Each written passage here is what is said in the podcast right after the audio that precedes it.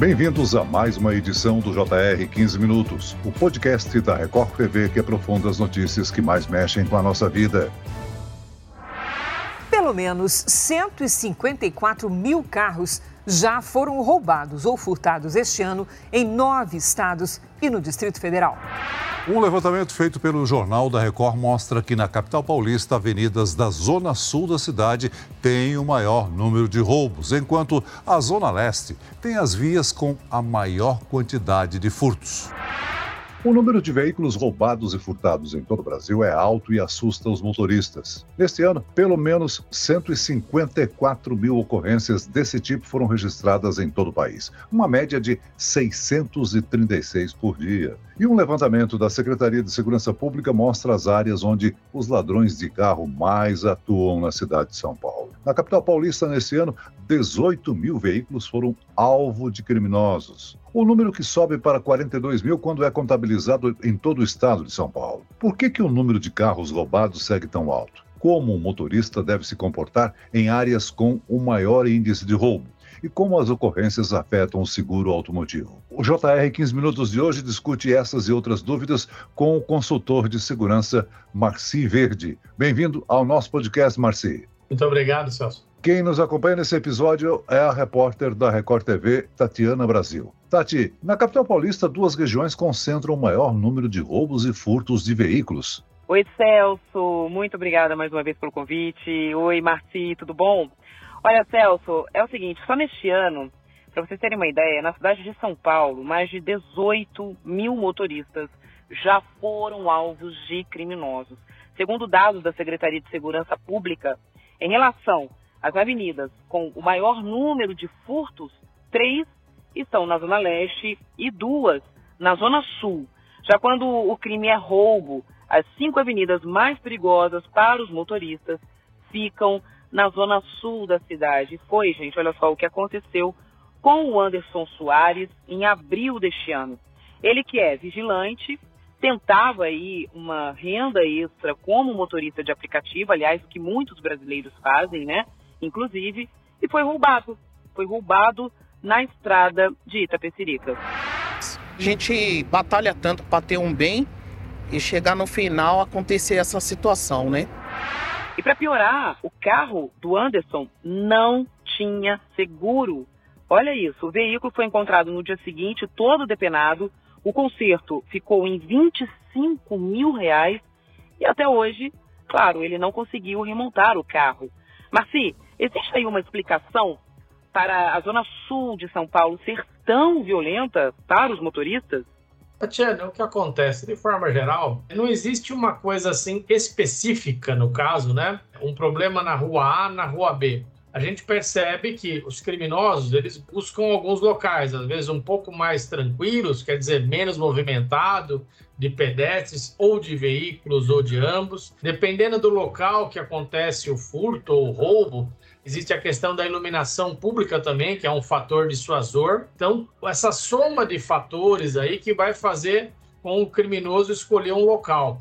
A gente sabe que no dia a dia nós temos que ser atentos ao nosso redor. De forma geral, os ladrões são dinâmicos, então é muito importante essa questão da estatística para justamente mostrar aonde tem um ponto de atenção que você tem que talvez adotar mais alguma ação, algum comportamento. Marci, a Zona Leste também aparece aí no índice de locais com mais ocorrências, ou seja, também perigosa. O motorista que mora nessas regiões ou que precisa passar por esses locais que tem um número elevado de roubos, pode aí adotar alguma postura preventiva, né? Me lembro que, assim, a região Zona Sul e Zona Leste, algumas pessoas chamavam ou chamam de regiões dormitórios. Nós temos muitas casas e apartamentos. Aí vem um outro ponto que talvez tenha que ser levado em conta. É, você tem uma situação, tem pessoas que não têm uma garagem, então ele deixa o carro na rua. Então, tudo isso acaba sendo um facilitador também para o criminoso. Então, o que, que é importante a pessoa considerar? Primeiro, quais são as vias que ele utiliza para deslocamento. Então, de preferência, utilizar vias mais movimentadas, mais iluminadas. Se você faz o seu trajeto no dia a dia, você já deve ter observado, no caso estamos falando da cidade de São Paulo, Alguns locais têm uma viatura ou tem sempre um posto da polícia, às vezes tem alguma base. Quer dizer, aquele local ele é mais seguro que uma rua, uma avenida que não tem nada. Eventualmente você pode buscar colocar essas ruas no seu itinerário. Então, a primeira coisa, pensar no seu itinerário. Segundo ponto, pensar onde o carro vai ficar estacionado. De preferência sempre na garagem. Por que, que eu comento este ponto? Até chama atenção. Às vezes a pessoa tem uma garagem, mas por rapidez rapidez. Ah, eu vou ficar pouco tempo, eu vou deixar ele na rua. A sugestão, recomendação é: se eu tenho uma garagem, utilize esta garagem. A outra sugestão, quando possível, quando há essa oferta, talvez verificar se tem algum estacionamento. Um ponto que eu lembro sempre: há estacionamentos que têm uma pólice de seguro, é um estacionamento formal, em termos comerciais, e há estacionamentos informais, tome cuidado, porque se você deixar o carro no estacionamento informal, existem também históricos de furtos e roubos em estacionamentos também. Quando você tem um que tem uma pólice de seguro, ele vai ressarcir o seu prejuízo. Marci, é importante também planejar o trajeto, né? pesquisar, evitar ruas secundárias, por exemplo. Pode ser uma boa estratégia e dar preferência a vias mais expressas? Sim, é um ponto importante. Eu sempre recomendo você, primeiro, antes de sair, você pegar e colocar lá a sua partida e o seu destino final. Já dá uma lidinha nas ruas que ele está te mandando, porque o aplicativo te dá uma sugestão sugestão. Você pode falar, ah, aqui eu vou virar para a esquerda. Você vira para a esquerda, ele corrige. Alguns aplicativos te dão até uma sugestão aonde tem estacionamento e fala, olha, fica um minuto, fica cinco minutos, fica a x metros, quer dizer, ou seja, você consegue até planejar, falar, bom, então eu tenho estacionamento próximo ou eventualmente eu posso fazer uma opção, ir com o carro até algum local e posso ir de transporte público. Aí eu tenho as vários modais aí que eu posso utilizar usar. E essa não é uma realidade só do morador de São Paulo, não, viu, gente? Em todo o Brasil, histórias parecidas com a do Anderson acontecem a todo momento, há vários relatos. Em Salvador, por exemplo, o número de roubos subiu quase 11% no primeiro semestre desse ano, na comparação com o mesmo período do ano passado. Quer dizer, são quase 3 mil ocorrências em 2023. E aí eu te pergunto, para o motorista que consegue pagar, né, investir num seguro, mesmo que seja uma cobertura simples de furto ou de roubo, essa é uma boa opção?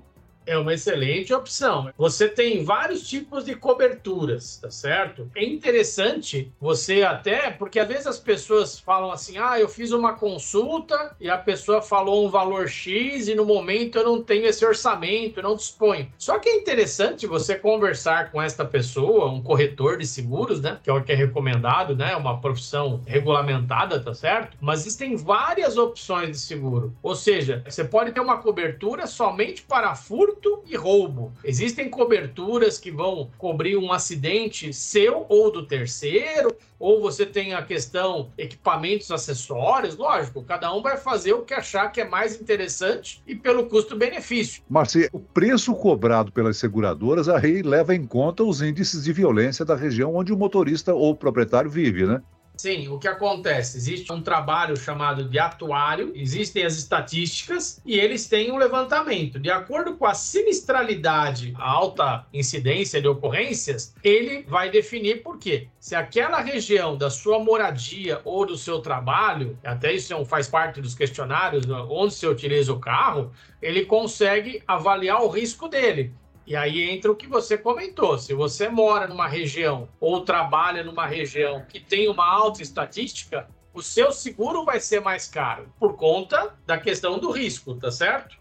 Mas não são apenas seguros, né? Várias empresas oferecem serviços de bloqueio e de rastreamento de veículos. É possível dificultar a vida dos ladrões sem se expor? Olha, você pode utilizar sistemas de alarme se a pessoa entra no carro, né, e ele estando fechado, vai tocar um alarme. Existem sistemas de rastreamento veicular via satélite ou via celular. Existem sistemas que bloqueiam o veículo, tá certo? Vê o local e bloqueia. Então você tem algumas tecnologias Até mesmo eu vou falar uma tecnologia mais antiga, que é aquela trava do pedal e do volante, no caso, tá certo? Mais trabalhosa, mas é uma trava mecânica. Existe uma trava de câmbio também, ou seja, existe também aquela questão, o pessoal chama de vacina, né?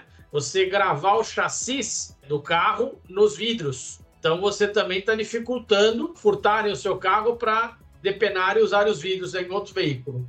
Agora, uma categoria que está sempre exposta aos bandidos são os motoristas profissionais, né? A Tati já contou no início desse podcast a história do Anderson aqui de São Paulo, que trabalhava como motorista de aplicativo e foi roubado.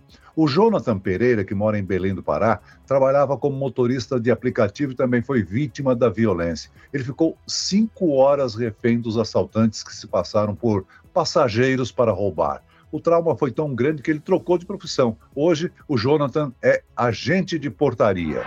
Aplicativo não tem como mais a gente manter como a gente era, por falta da segurança que a gente sofre. Marci, no caso do motorista profissional, sejam eles os caminhoneiros, taxistas ou por aplicativo, as empresas podem ajudar fornecendo ferramentas que aumentem a segurança?